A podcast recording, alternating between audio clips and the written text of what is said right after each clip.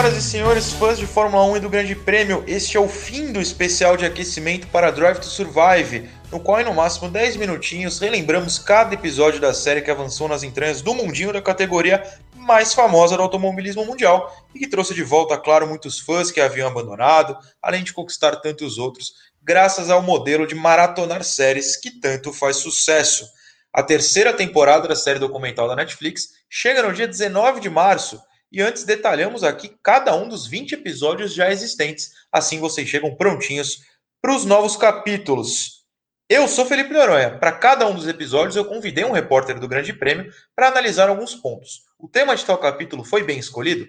Ele envelheceu bem, se tornando relevante para o futuro da Fórmula 1 ou se tornou descartável? Qual a cena que é obrigatória ter na memória? O último episódio do segundo ano da série se chama Bandeira Quadriculada. No original, Checkered Flag, e foi escolhido por Renato Ribeiro. Renato, por que você quis falar do derradeiro capítulo da série até aqui? Olá, Noronha, tudo bem? Eu quis falar desse episódio porque ele marca é, a cobertura do último GP do Brasil, que vimos aqui em Interlagos, e fala da temporada do Gasly, que é a temporada é, mais sui generis dessa edição, com rebaixamento, com volta para Toro Rosso, com um pódio inesperado nessa corrida. Sem contar o momento memorável de Carlos Sainz esperando para subir ao pódio depois da punição de Lewis Hamilton. Então, assim, é um episódio 10 de 10 dessa temporada. Exato, resumindo, o episódio é esse: o histórico GP do Brasil de 2019. Aliás, se o Brasil nunca mais receber, já que a pandemia aqui nunca vai passar, pelo menos acabou bem. E ele é mostrado, já que pilotos que sofreram ou foram personagens naquele ano, como Pierre Gasly, Carlos Sainz, vão ao pódio em uma prova épica. Há também despedidas, como a de Nico Huckenberg, e uma festa, claro, de Lewis Hamilton. Então, ex-campeão do mundo, agora já hepta. O tema é ótimo, né, Renato? Acho que é impossível discordar dessa questão.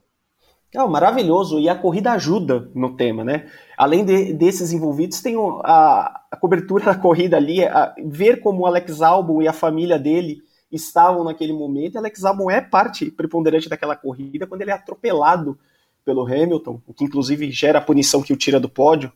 É, então, assim, é, é, um tema que bem escolhido pela temporada do Gasly, por tudo que aconteceu de rebaixamento da Red Bull para Toro Rosso, por mostrar o álbum na ascensão Toro Rosso Red Bull.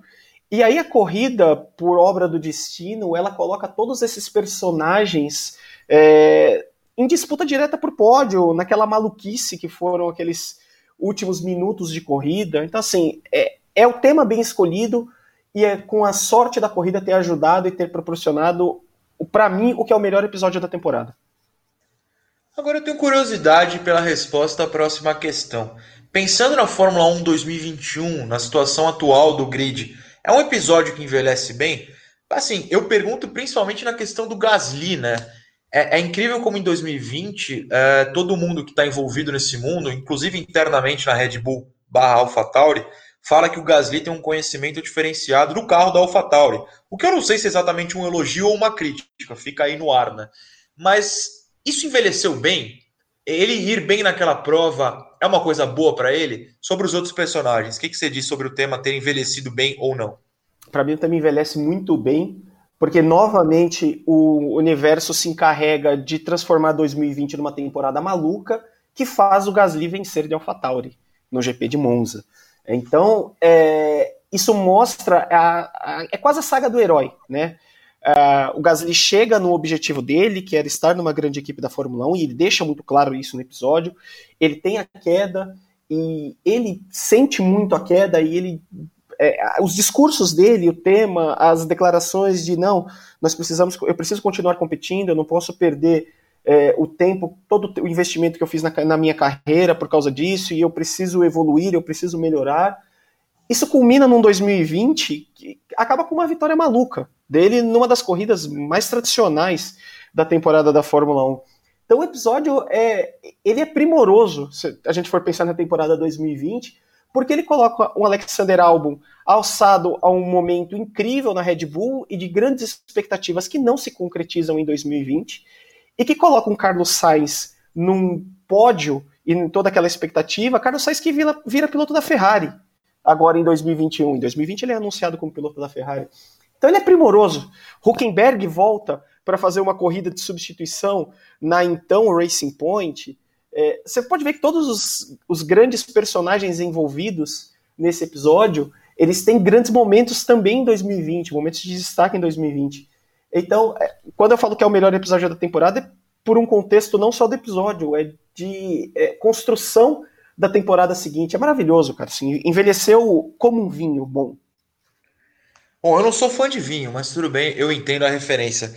A grande cena daquela corrida, acho que sem dúvida, e tem, tem várias, hein? tem várias, tem batida, tem briga da Ferrari, por exemplo, que a gente acaba nem citando nesse episódio, mas é o Gasly segurando o Hamilton, né? Para mim, naquela curva final, reta final Interlagos, a torcida indo à loucura, os narradores indo à loucura, o Gasly indo à loucura, a festa da, da então Toro Rosso, é, que mudaria para AlphaTauri no dia, no dia seguinte, não, no ano seguinte, é claro.